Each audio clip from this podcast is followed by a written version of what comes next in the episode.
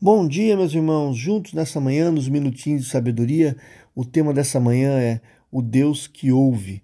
E o texto está no Salmo 55, versículo 17, que diz: À tarde, pela manhã e ao meio-dia, choro angustiado, e ele ouve a minha voz. Meus irmãos, nessa atitude de Davi está o ponto decisivo do salmo: voltar-se a Deus em oração.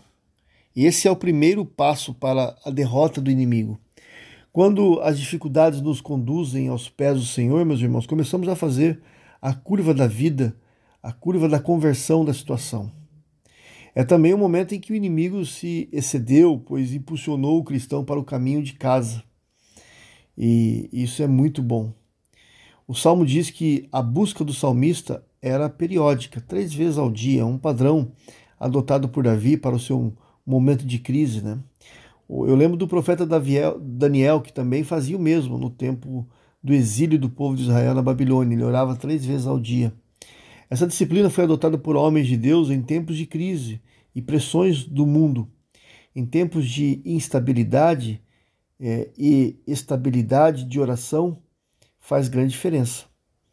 O segredo do resultado não está no, no método de orar três vezes ao dia mas na frequência da, da permanência diante da fonte das bênçãos, que é o Pai, meus irmãos. Quanto maior a busca, melhor e firmeza é, se você terá na tormenta.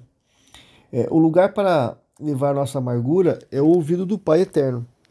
E nós vimos aqui, meus irmãos, sim, ele ouve, ele ouve as nossas orações. E isso é, não implica a solução imediata do problema, obviamente, mas a imediata resolução da minha reação no problema. Não estamos mais sós com a nossa dor e angústia, pois nós nunca deixaremos de ser ouvidos por Deus. Se ninguém mais nos ouve, o Senhor o faz, meus irmãos, e o faz sempre. Assim, Deus é o fim da solidão. Ele nos acompanha quando somos traídos por amigos, quando somos injustiçados, quando acontece algo conosco. O Senhor é mais do que companhia, mais, é, pois Ele assume, meus irmãos, o controle da situação, seja qual for ela, do modo que eu possa descansar aliviado. Ele toma em suas mãos a situação e a transforma, porque Ele ouve a nossa oração. Que Deus nos abençoe.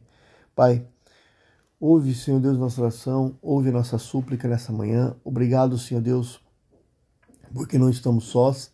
O Senhor, Pai, acolhe cada palavra das nossas é, que sai da nossa boca. O Senhor acolhe cada lágrimas que deixamos diante do Teu altar e somos gratos, Deus, porque sabemos que o Senhor é, está conosco. Muito obrigado por tudo em nome de Jesus. Amém.